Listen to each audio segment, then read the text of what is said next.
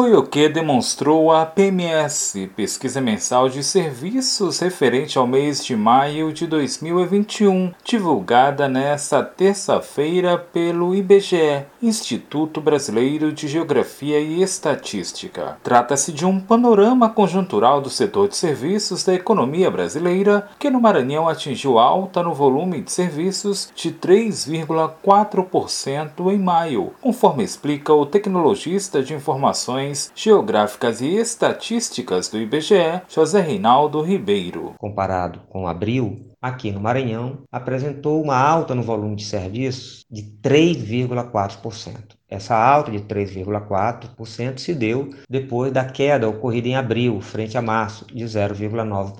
Ou seja, desde janeiro até maio de 2021, no Maranhão, em três meses houve alta, que foram as altas de fevereiro, março e agora em maio, e dois meses de queda no volume de serviço nessa base de comparação, mês mês imediatamente anterior. A queda em janeiro, um recuo de mais de 3%, e em abril, como dito ainda há pouco, uma queda de 0,9%. Esse número do Maranhão de maio frente a abril, de 3,4%, foi maior do que a média do Brasil, de crescimento de 1,2%. Dentre os fatores que explicam os números de maio do setor de serviços está o avanço da vacina contra a Covid-19. Não não podemos desconsiderar o fato de que a pandemia, à medida que vai sendo controlada com o avanço da vacinação e também com o consequente é, relaxamento de algumas medidas de isolamento é, social, isso certamente contribuiu e tem contribuído para a recuperação do setor. É fundamental esse, esse fato, né, que a vacinação avance. Novamente, os recursos do auxílio emergencial aparecem com destaque. Não podemos